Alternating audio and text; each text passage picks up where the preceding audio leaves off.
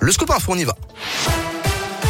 À la une de l'actualité, le préfet de la région appelle à la vigilance hein, dans un communiqué publié hier soir. Pascal Mayos met en garde face à l'augmentation de la circulation épidémique de Covid. Pour éviter un réel rebond, il rappelle l'importance d'un statut vaccinal à jour. Même s'il n'est pas obligatoire, le port du masque est lui recommandé dans tous les espaces intérieurs et extérieurs à forte densité, là où la distanciation physique reste difficile.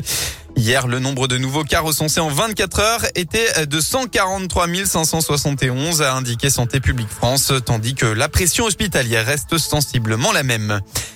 Villefranche-sur-Saône hier, un homme de 29 ans comparaissait devant le tribunal correctionnel pour des faits de violence conjugale aggravée commis sur son ex-compagne.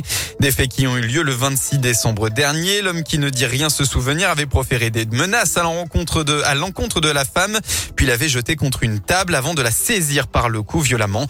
D'après le progrès, il a été condamné à six mois de prison avec sursis probatoire de deux ans. Il a l'obligation de travailler, de se soigner et à l'interdiction de paraître au domicile de son ex-femme. Nouvelle Earth Hour pour la ville de Lyon ce soir. Depuis plusieurs années, Lyon éteint symboliquement ses bâtiments emblématiques à partir de 20h30. L'hôtel de ville, le théâtre des Célestins ou encore le palais de la Bourse seront par exemple concernés. Au total, ce sont près de 370 euh, euh, monuments habituellement mis en lumière qui seront éteints. Une action de sensibilisation pour la lutte contre le changement climatique.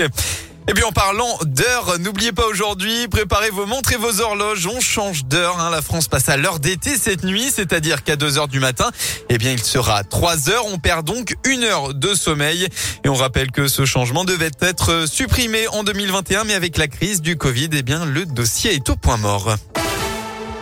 On passe au sport, pas le temps de souffler pour l'Asvel. Après sa victoire à Kaunas ce mercredi en Euroleague, le club villeurbanais s'est incliné hier soir face à l'Olympiakos malgré une belle résistance sur le parquet de l'Astrobal. Score final 80 à 94 et les cadences infernales continuent puisque les joueurs et le staff ont embarqué dans la foulée de cette rencontre pour Trélazé près d'Angers, avec en ligne de mire ce quart de finale de Coupe de France dès ce soir donc face à Gravelines Dunkerque.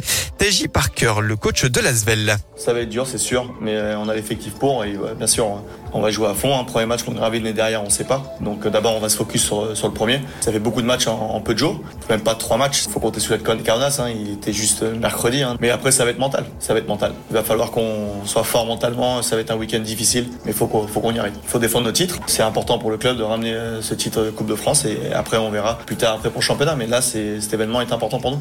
Asvel Gravelines Dunkerque, c'est ce soir à 20h30 en quart de finale de Coupe de France et en cas de victoire, la demi-finale aura lieu dès demain toujours à Trélazé. Puis en football, pas de défaite pour l'équipe de France hier soir. Ils se sont imposés de Buzyn contre la Côte d'Ivoire. Merci beaucoup.